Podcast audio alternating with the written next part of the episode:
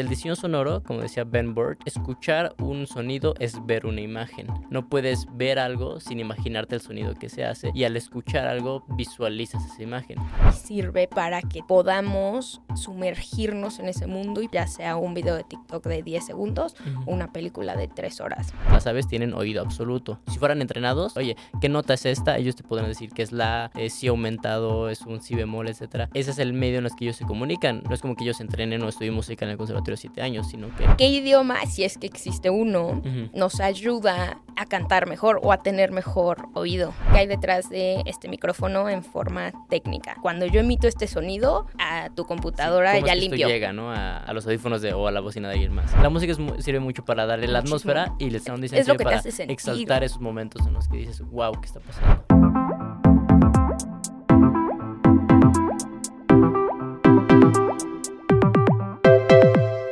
Bienvenidos a Podría Ser Podcast, una producción de 10X México.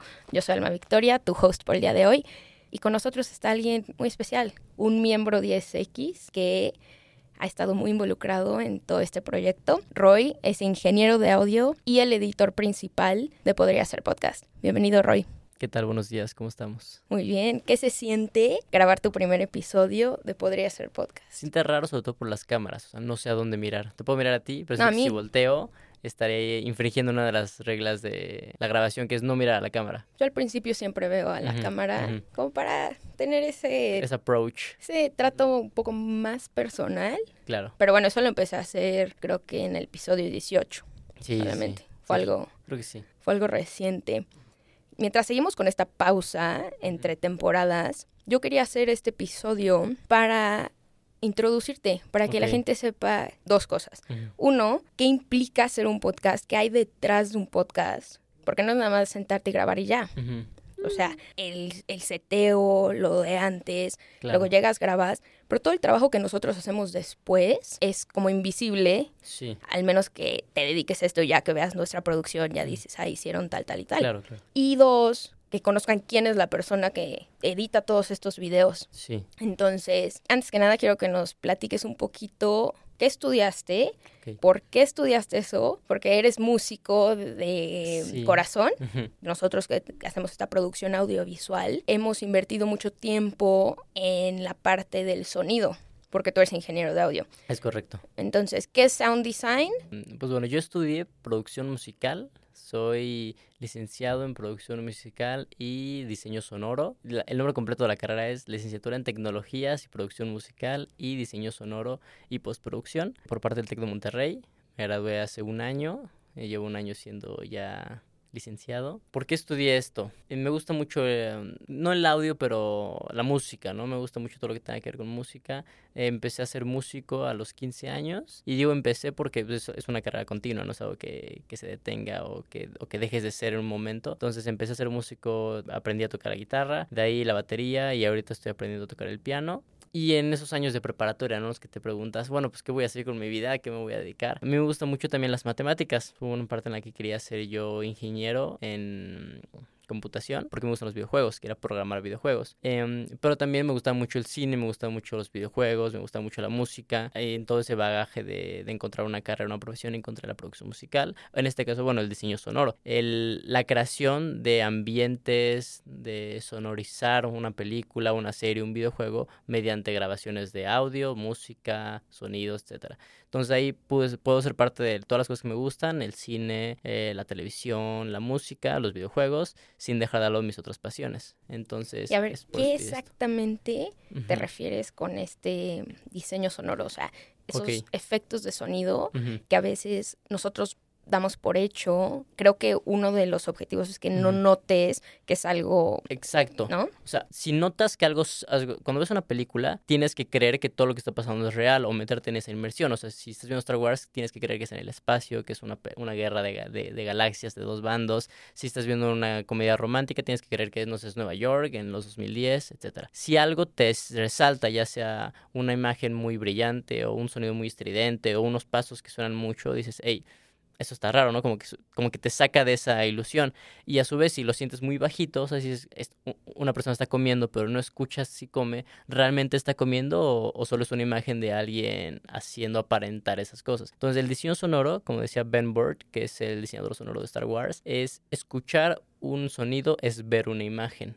Así como ver una imagen es escuchar un sonido. No puedes ver algo sin imaginarte el sonido que se hace y al escuchar algo visualizas esa imagen. En palabras más técnicas es como, creo que fue Lacan o alguien que hablaba de, de la lingüística, no puedes separar el significante del significado ni el significado del significante. Entonces, cuando ves una película, un buen sound design es eso, es algo que, que, te hace inmersivo en el espacio o en el ambiente o en la historia que estás viendo sin que nada te disturbe o te saque de esa ilusión. Eh, eso es sound design, eh, ya sea para películas o videojuegos, es todo, el conjunto de sonidos que crean ese ambiente sonoro. Claro, y es súper importante, no nada más en películas, pero en la forma que consumimos videos, muchísimo más cortos, muchísimo más rápido todos los días, que es TikTok.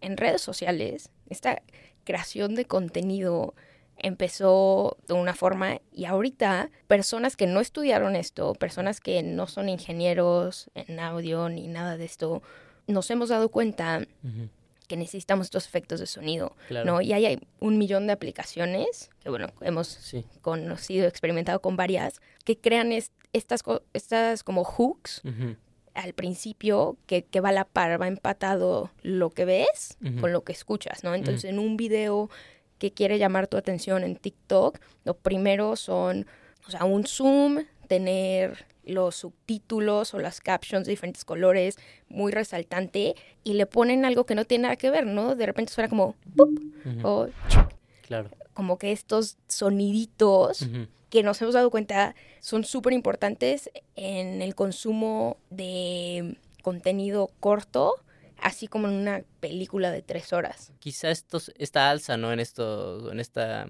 hiperexcitación o exaltación de sonidos o de sentidos se debe a la cantidad tan inmensa de contenido que tenemos hoy en día. O sea, hay millones de creadores de contenido en TikTok, en YouTube, en Facebook, etcétera. Entonces, la forma en la que más pueden resaltar es mediante sonidos o cosas que nos saquen de la ilusión, como se mencionó antes, de, de lo que estamos viendo. Entonces, los primeros tres segundos son importantísimos para que una persona preste atención a algo que te parezca como, ¡Oy! ¡Pum! Subtítulos, ¡pum! pum, clac, todas esas eh, onomatopeyas visuales, eh, bueno, onomatopeyas sonoras, mejor dicho, son, son claves, ¿no? Para captar la, atención. Eh, y justamente, o sea, el diseño sonoro es algo relativamente nuevo. Desde las radionovelas, las radionovelas fue quizá el primer promotor de, de diseño sonoro porque se tenían que meter en esa, en esa historia. Entonces, hacían los sonidos de caballos con, con tapitas, hacían balazos con ligas, etcétera, todo para, para vender solución. Y es lo que ahora a gran escala lo, lo buscamos replicar. Y o igual en menor medida depende de, del alcance que queramos tener. Sí, definitivamente. Creo que es algo sumamente importante y sirve para que podamos sumergirnos en ese mundo y perdernos en esa realidad por ese momento, ya sea un video de TikTok de 10 segundos o una película de 3 horas. Tengo una pregunta que quiero que la pienses bien, pero ¿cómo crees que sería un mundo sin música?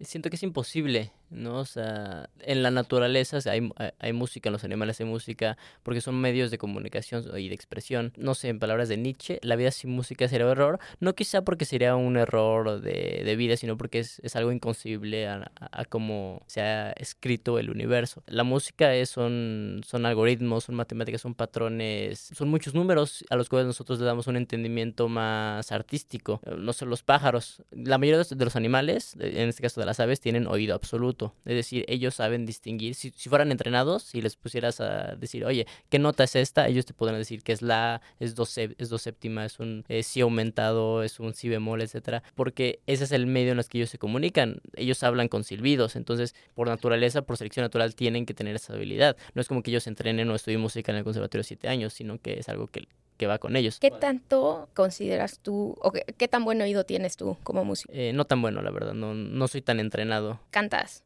No, bueno, me gusta cantar, pero yo no sé cantar. O sea, sé las bases sobre la entonación, pero yo nunca tomo clases para... Pero como cualquier músico, o sea, debes de saber escuchar. Los músicos y la mayoría de la gente que estudia música, tiene oído relativo. Si tocas una nota y después tocas otra, te puedo decir quizá el intervalo que hay entre ellos. O sea, si me das esta nota y me dices que es la y tocas otra, ah, por la diferencia que escuché en base a la primera nota, esta es tal. Pero así de, de primera Sí, mano. cero contexto. No, es es- muy no, no, no tengo tan buen oído. Quizá tengo oído para otras cosas, o sea, para saber cuando algo está muy comprimido, o sea, cuando una, cuando una señal está muy comprimida, cuando está muy saturada, etcétera, que son procesos que vienen después en la edición de, del audio, al cual ya estoy acostumbrado porque es lo que más realizo. Pero como no soy tanto compositor o, o- o no soy tan clavado en esas áreas, no, no tengo tan buen, tan buen oído musical o tan, tan entrenado. Me gustó mucho lo que dijiste de los pájaros que tienen oído perfecto. Bueno, perfect pitch, no sé cómo se diga, Sí. oído sí, sí, justo, perfect perfect- pitch, así. perfecto, porque así se comunican. Esto me hace pensar un poquito en los diferentes lenguajes. Usamos diferentes sonidos Sí, y desde bebés aprendemos a base de repetición y escuchar y, re- y nosotros replicar ese sonido, hablar. Entonces, cuando apre- aprendes un idioma después de ciertos años, después de tu infancia, pierdes un poquito dos cosas. Pierdes la capacidad de escuchar ciertos sonidos que nunca has escuchado, porque los empatas a algo similar que tú ya conoces, tu cerebro Sí. reconoce. Y también nuestra forma de cómo está hecho nuestro cuerpo humano, cómo se mueven desde nuestra boca, nuestra lengua, cuerdas vocales, no están entrenadas y no aprendieron a hacer ciertos movimientos para replicar ciertos sonidos. claro. ¿no? Entonces, es muy interesante, a, a ver si lo puedes buscar o lo busco yo ahorita, Ajá. ¿qué idioma te ayuda a cantar mejor? Siento que debe haber un idioma que te ayude a cantar mejor, ¿no? Debería haber, bueno, quizá los, los idiomas que son más como el japonés o el chino, que son muy fonéticos, o sea que depende de cómo pronuncio la misma cosa o en qué parte le pongo el acento, ya Sí. es algo completamente distinto. Idiomas de ese, de ese estilo, muy, muy, muy fonéticos. Y yo lo veo, bueno, yo hablo Ujú, eh, perfectamente inglés y español, los aprendí en mi infancia los dos, ujú, y veo personas que aprendieron inglés después o yo que aprendí francés después. Por más que intentes, tien- tienes como que ese acento Ujú. que ya, Claro, bueno, no quiero decir que sea imposible, pero es muy, muy difícil de sí. de corregir. Pero eso influye muchísimo también en cómo escuchas. Hay cosas que ni siquiera lo escuchas. Yo lo veo con mis papás, que a lo mejor repito una palabra que yo escucho perfectamente la diferencia de una pronunciación de una O a Ok. una doble O. Y ellos me dicen, como te estoy diciendo eso. Y se lo Sí. repito, como, ¿has visto esos videos? Sí, sí, o cuando le dices a tu mamá, oye, di net, dice net, flix, flix, Netflix, dice Netflix. no, a ver, Es- una cuestión cognitiva. pero pero sí. No, pero igual, o sea, vi- viene en base a cómo hemos estado escuchando de- desde que somos niños cierta pronunciación. Entonces, el, el hacer el cambio, nuestro cuerpo se acostumbra, como Claro, dices, a, a Y hay muchísimas cosas en español que como que no somos tan estrictos en cómo lo pronunciamos. Claro. Tipo una B y una Ujú. B, para mí es un- hay una gran diferencia, Ok. ¿no? O sea, Sí, pero ya en el habla común ya no lo ya no hacemos tanta, tanto marcaje. pero las personas, y por eso nos, nos cuesta trabajo a veces saber cómo se escriben las cosas, las porque cosas. decimos, ¿es con B chica o B grande? Pero en realidad, si lo dijéramos bien, sabríamos qué, Sí, qué, decimos qué letra Oye, ¿convertiste tal cosa? ¿O me viste el labio? Pero quizá por lo mismo que ya estamos acostumbrados a... Es nuestro idioma natal. Sí, pero no, no lo obviamos pronunciamos. ciertas cuestiones y se nos... Pero son Pero porque no nos corrigen, o sea, y es algo que, que va pasando. O sea, si tus papás hablan como con esa ambigüedad entre estas dos letras, el niño va a aprender a escucharlo de ambas formas y ambas formas tienen el mismo significado, Claro, cuando en realidad sí. una está mal dicha y una está bien dicha. Sí, pero siento que son cosas que pasan en todos los idiomas. Igual Estados Unidos tiene sus propios slangs o sus propias abreviaturas, o no sé, en francés, Claro. que decís je m'appelle, je m'appelle", y dices, ¿qué, ¿qué coño acaba de decir este sujeto? Eh, son No. cosas que siento Sí. que, como dices, son cosas que nos hemos acostumbrado a, pero solo cuando realmente decidimos como empezar a hablar de una forma más propia o quizá adentrarnos más en los vicios del lenguaje que, este, que solemos tener es cuando ya da- nos damos cuenta de esto. Pues Es Ujú. algo que quizá no es inútil, pero es algo que pueden pasar de largo, ¿no? O sea, Claro. yo, yo sé que labio escribe con B grande, ya no tengo que pronunciar labio, labio. Ya no tiene que hacer como esa Ujú. diferencia de, de pronunciación. Bueno, digo yo, no sé. No, sí, sí, es Ujú. cierto. Y tienes razón, o sea, en todos los idiomas, idiomas existe. En eso pensé cuando empezaste a hablar De sobre los pájaros y como que así se Ok, ok. comunican. Nosotros que Ah, ocupamos claro, el o sea, lenguaje. ellos ya hacen como tal Sí, cosa porque es parte de su naturaleza. Entonces, hacerlo. No sé, como que en qué momento nosotros dejamos de ser tan estrictos con cómo pronunciar ciertas palabras en Claro. todos los idiomas. Y qué idioma, que esto lo vamos a investigar y Ujú. ponerlo El dato en y aquí, un link. Aquí, ahí lo voy a poner yo al rato. Exactamente. ¿Qué idioma, si es que existe uno, Ujú, nos ayuda a cantar mejor o a tener mejor oído? dependiendo de qué tan exigente, exigente sea con su pronunciación. es como con los animales. Hay un idioma con el que se les es más fácil aprender ciertas cosas. No sé si es incluso con alemán, pero muchos perros que son entrenados, hay un idioma en el cual se les hace más fácil seguir órdenes, quizá porque refleja, se asemeja más a la forma en la que ellos se comunican con sus eh, sonidos guturales o ladridos, ¿no? ¿En qué idioma le hablas tú a tus mascotas? Ah, yo en español. Porque pues cuando tuve mi perrita yo tenía 12 años, entonces no, no sabía otro idioma. Pero no, no dices como sit.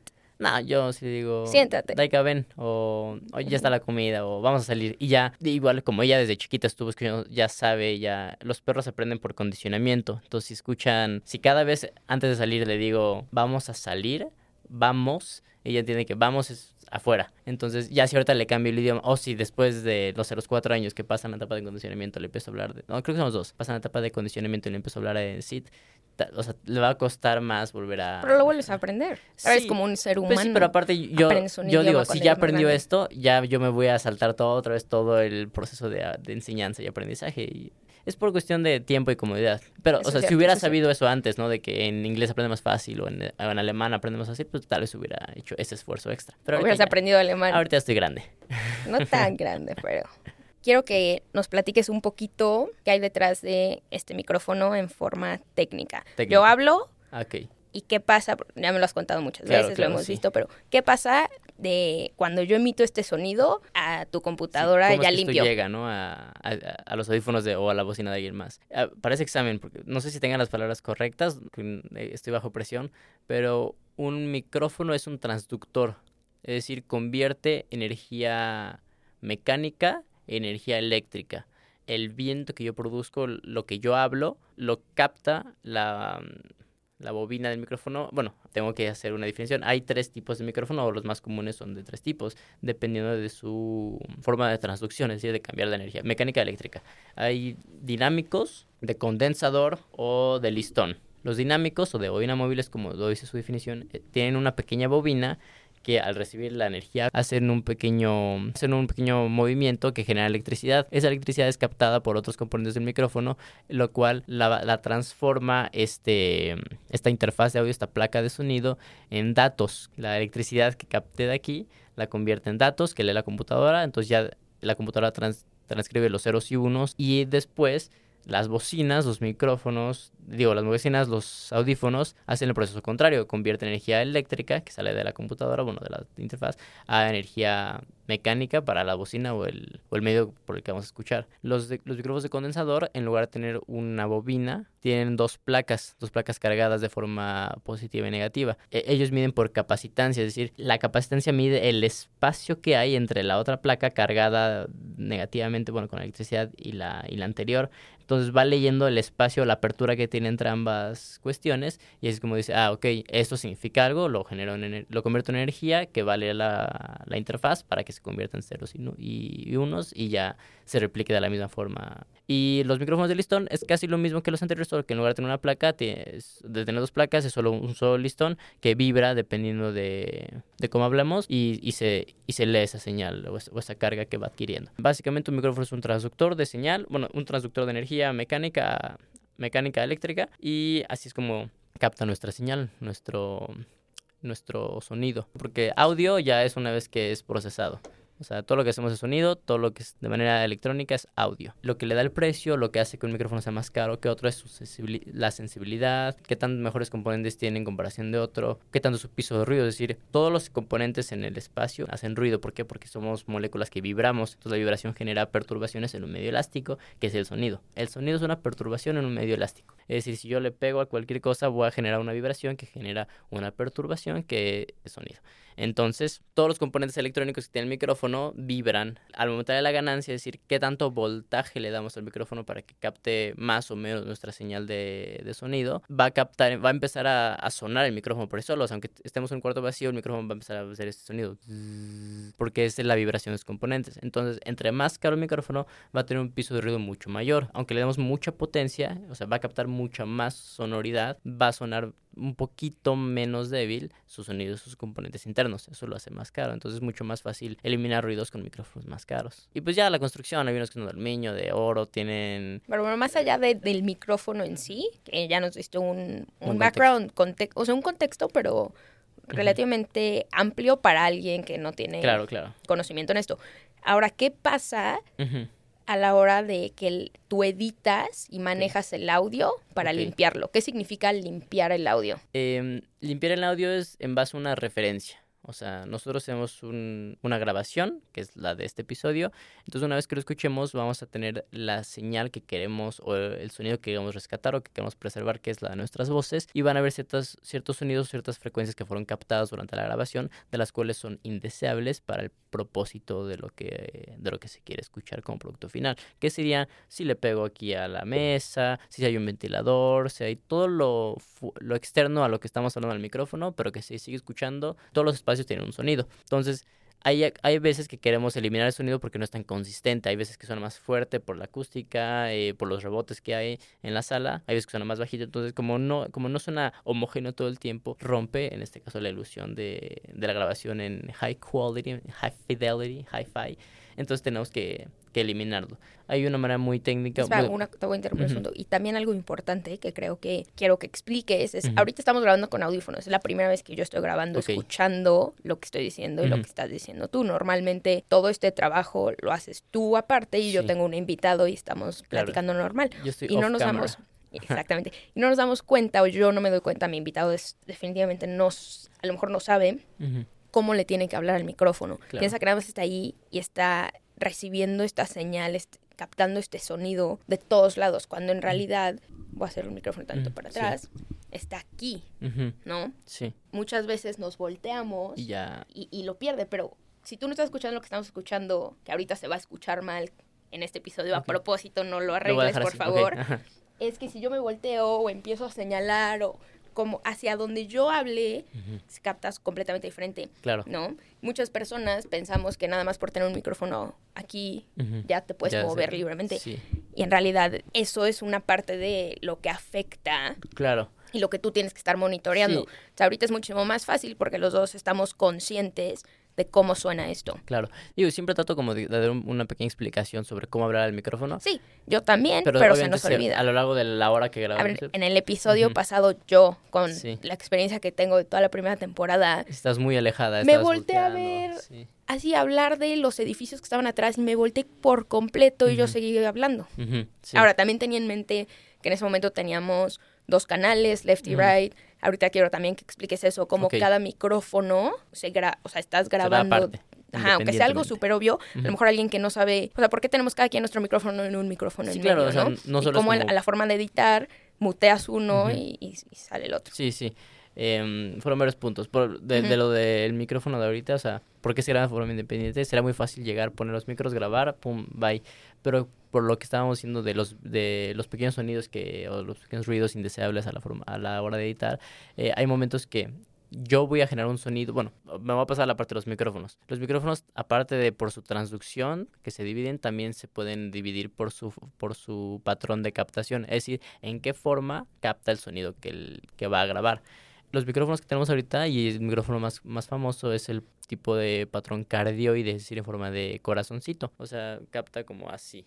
Entonces, entre más me aleje del micrófono, más se va a abrir ese corazón, entonces me va a captar menos. Entre más cerrado y más me acerca a su forma de corazón, más me va a captar. Por eso si le hablo aquí, aquí no me capta porque aquí no está la bobina, aquí- no lo estoy generando ese movimiento que hablamos hace rato, no me va a captar. Aquí ya empieza a hacer ese, ese, ese proceso de traducción porque le estoy hablando justo a la bobina, justo Claro. el patrón en el que consiste. Hay otros micrófonos, bueno, igual, la gente supongo que ve que la mallita protectora de la bobina, que es esto de metal, lo ve aquí al lado y dice, ah, sí. claro, aquí también está grabando. Pero no, esto ya es por la construcción del micrófono, porque de esta forma evito ciertas vibraciones de mis pops o mis S. Ahora, sáltate un paso más allá de micrófonos. Ok. Ya, palomeado. Gracias ya. por Ok, todo, va, todo el, perfecto. todo el contexto de los micrófonos. Te grabamos en dos canales Sí. y ahora tú limpias el audio. Claro. ¿Qué Entonces, es eso?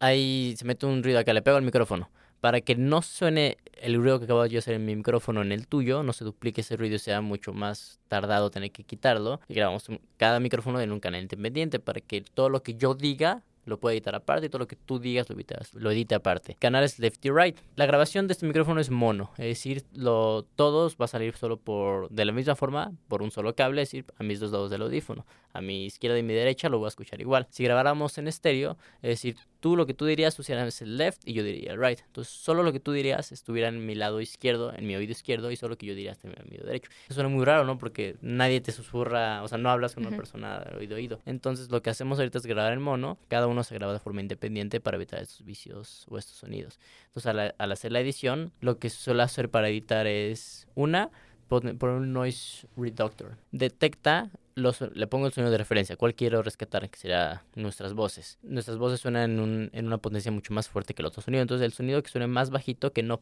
que no pase de ese umbral, pero que sí entre dentro de, de, la parte audible, la va a quitar, la va a tratar de eliminar. ¿Cómo la elimina? Duplica la señal y después la invierte. ¿Por qué? Es decir, si tengo algo positivo, lo junta con su negativo. más y menos da cero. Así es como lo hace. Sin embargo, hay veces en las que pues nosotros hablamos de forma más fuerte o más. como vayas haciendo la conversación, te vas quizá, Si solo dejo con un nuestro doctor, puede que el episodio empiece a escuchar así y ya no escucha bien, ya está raro. Entonces ahí entran otros, otros procesos de edición, que sería en este caso la edición manual. Hay un sonido, pum, lo quito. Eh, la compresión lo que hace es todo el sonido que se escucha, tiene sus picos bajos y sus picos altos. Lo comprime, lo va a hacer todo que llegue más o menos al mismo nivel ecuánime para que sea mucho más fácil la edición. En este caso, si hay un sonido que sobresale después de ese compreso o que, o que está debajo de su umbral, sabe qué quitar. Sin embargo, esto hace que ciertos sonidos que son más bajitos ahora suenan más fuertes. No es como que hay una solución clara a cómo se hace esto o una guía. Ya sé, pero quiero, quiero que nos platiques un poquito qué exactamente pasa, ¿no? Ahí te digo, entonces, lo primero que hago es, es comprimir la señal para que todo me llegue a un nivel mucho más mucho más factible para de ahí trabajarlo. Le pongo un deesser que ayuda a quitar los iseos cuando decimos una S una P, generamos mucho más aire que cuando hablamos o cuando decimos otras, otras consonantes, otras vocales. Entonces, el aire suele saturar la señal y suele molestar si empezamos a hablar como que muy así.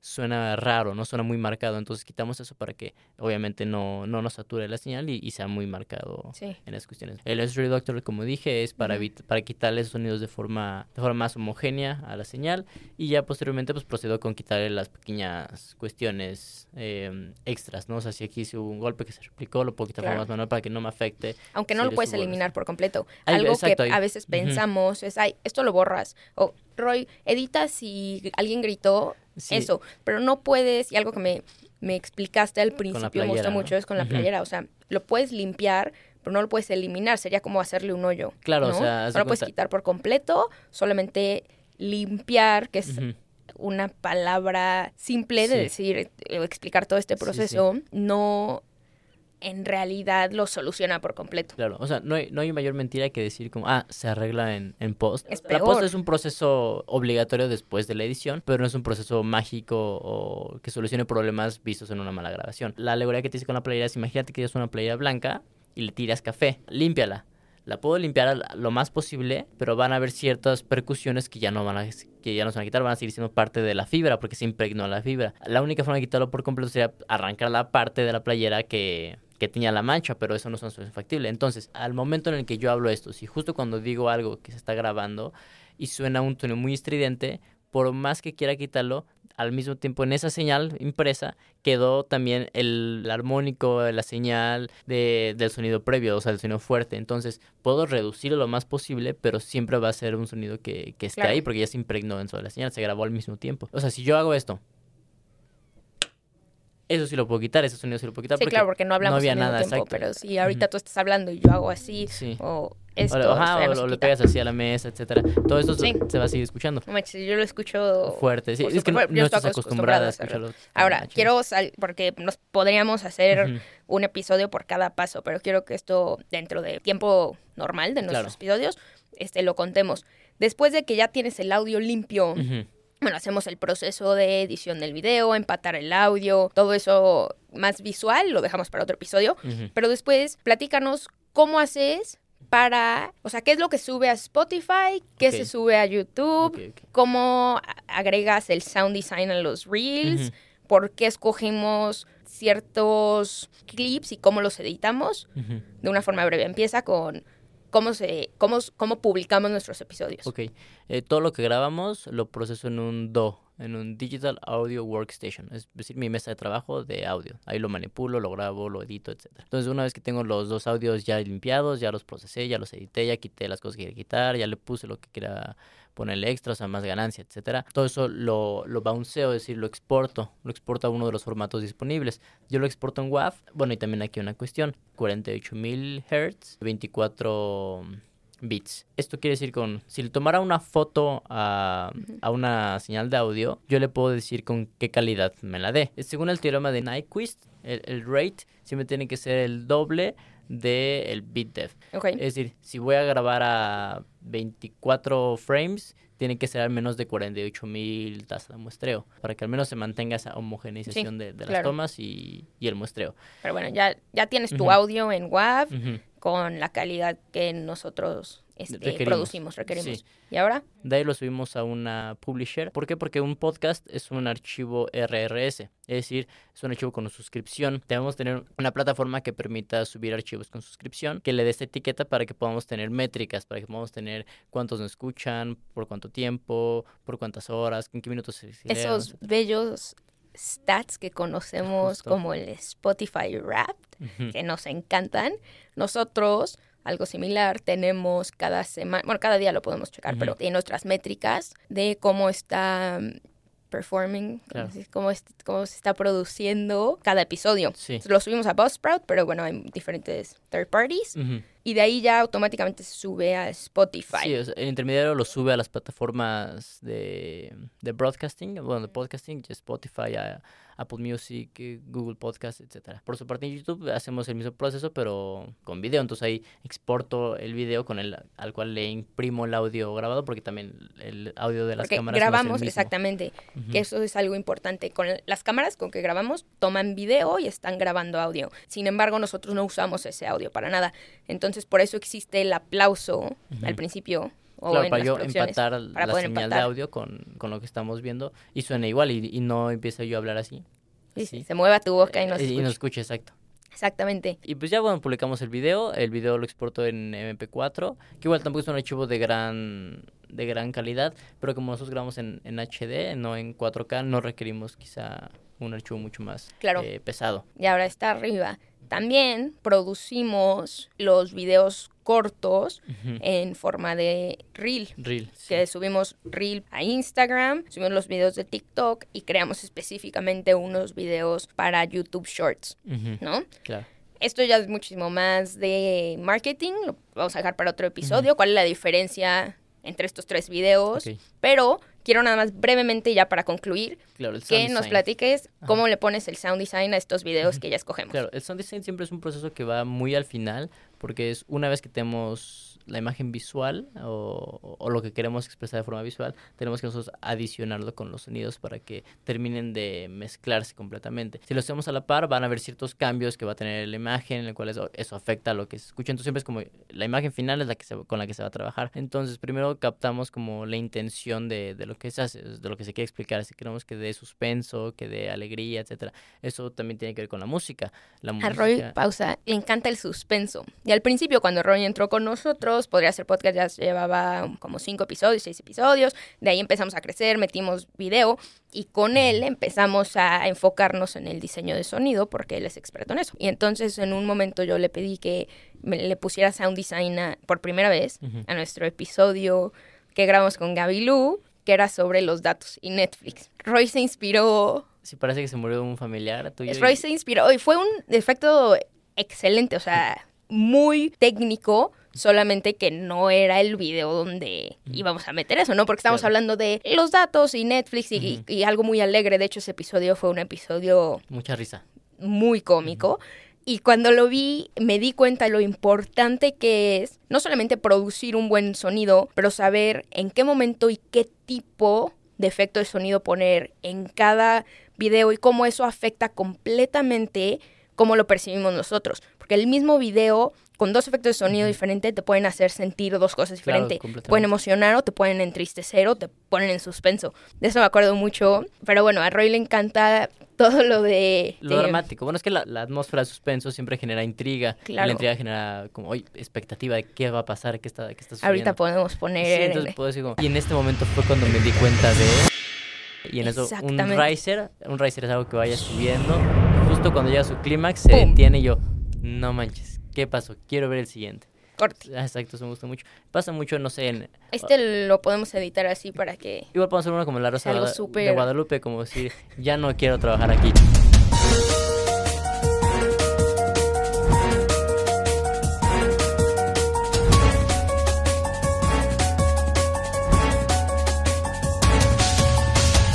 Tun, tun, tun, tun, tun, tun, tun, tun, Algo así. La música es mu- sirve mucho para darle la atmósfera y el sound design Es sirve para exaltar esos momentos en los que dices, wow, ¿qué está pasando? Exactamente. Pero bueno, te, te interrumpí solamente para ventanearte públicamente. De mis preferencias Este, auditivas. Sí. No, o sea, lo interesante para mí fue, fue algo, o sea, sí, me dio risa, pero al mismo tiempo dije, wow, lo que podemos llegar a hacer con un buen efecto de sonido aplicado correctamente, Claro. aprendes a persuadir qué va a sentir la otra persona, Sí, ¿no? justo. Entonces, algo que nosotros hacemos aquí, como nuestra producción en 10X, meter efectos de sonido específicamente para lo que tú quieras Claro. comunicar. Exacto, es entender pues, la, la narrativa del episodio, de, de la audiencia, del programa como tal, para pues, ca- captar, como dije, la, la ilusión de, de ser parte Sí. de ello. Y ya, eso es lo último, ¿no? Pones, ponemos a- bueno, pones sound design, le ponemos subtítulos y, lo publicamos. Exacto, Y ahora nos pueden seguir, y aquí le estoy hablando directamente a la cámara, nuestra nueva página, tanto en TikTok como en Instagram. Aquí, ¡pup! efecto de sonido, a Podría ser podcast, tanto en Instagram como en TikTok. TikTok. Pueden dejar todos sus YouTube, comentarios. YouTube también se llama Poder hacer podcast. YouTube también. Ahí pueden dejar todos sus comentarios, sus opiniones son muy valiosas. Claro. Estas preguntas que hacemos al final han tenido un buen engagement porque todos tenemos una opinión Sí. sobre este tipo de preguntas. De cualquier cosa tenemos una opinión, ¿no? Sí, pero con estas preguntas que hemos hecho en la temporada 1, Ujú. Pero también en nuestro episodio especial de Navidad, como que hay más puertas o ventanas, que sigue el debate. Sí. Este, ahorita tengo otras dos preguntas para cerrar Adelante. y también escuchar la opinión de, todo- de todos los que quieran opinar. Claro. Pregunta número uno. Si te pudieras teletransportar, ¿viajarías al pasado o al futuro y por qué? Ah, es una buena pregunta. Tun. Sobre todo por las leyes del viaje en el tiempo que haría sería, no sé si era un viaje cíclico como, como el de Dark, ¿no? O sea, que todo lo que va a pasar en mi futuro condiciona mi pasado y lo que pasó en mi pasado condiciona mi futuro. O sea, un ciclo sin fin. Puede ser esa, puede que no, puede ser, puede que sea como volver al futuro. O sea, que... No, no, no, sí afecta. Ok, o sea... como Flash. Ajá. No, bueno, pero es que el de Flash es distinto. No. El de Flash es como el de volver al futuro. O sea, se, se crea Claro una, una vertiente dentro de mi línea de... mi, Sí. mi, mi So- vida es esta línea. Si viajo al pasado, creo una, ver- una vertiente en mi línea, entonces hace como una ramificación extra. La de Dark es mi vida es un círculo. Ah, O sea, entendí mal. Yo viajé al, pas al, al pasado porque tenía que haber pasado, porque si no, no hubiera No, podido no. existir. Ajá. Esta pregunta va Como volver al futuro, ajá. como volver al futuro, Claro, como si como podría- Flash, que es mi superhéroe favorito. Ok, ah, mira. La siguiente pregunta es de superhéroes. ¿eh? Ok, ok. Entonces, pero conforme pasado, presente. No es solo Sí. viajar ¿Es y viaje de experimentar. ida y vuelta o me voy a quedar ahí? O sea, viajo al futuro y regreso, viajo al pasado y regreso, o viajo al futuro y me quedo ahí, viajo al pasado y me quedo ahí. Si regresaras, estarías viajando al pasado y al futuro al mismo tiempo. O sea, sí, pero me refiero, o sea, de hoy viajo ah, a- presente. Ajá, ¿regreso a hoy o me quedo donde, a donde viajé? No, regresas a hoy. Ok, o sea, Pero tú escoges cuánto tiempo te vas a quedar en el futuro. Te puedes quedar o- 10 o en el años y luego regresas acá. Y entonces ya estás regresando al pasado. sí, o sea, Pero tu viaje inicial, supongamos que entonces bajo esta premisa estás viajando al pasado y al futuro sin importar qué Claro. escojas. Pero ¿cuál escogerías primero? es que no sé, es que está buena porque, por ejemplo, si pudiera regresar, en ese caso tal vez iría al futuro porque adquiriría conocimientos para ser millonario, ¿no? O sea, quién ganó tal, tal, tal mundial, quién hizo tal cosa, y así puedo apostar y tengo las respuestas de un futuro que tal vez sería mucho más benéfico a, a mi, para mi persona. Pero todo lo que hagas en el futuro afecta el presente.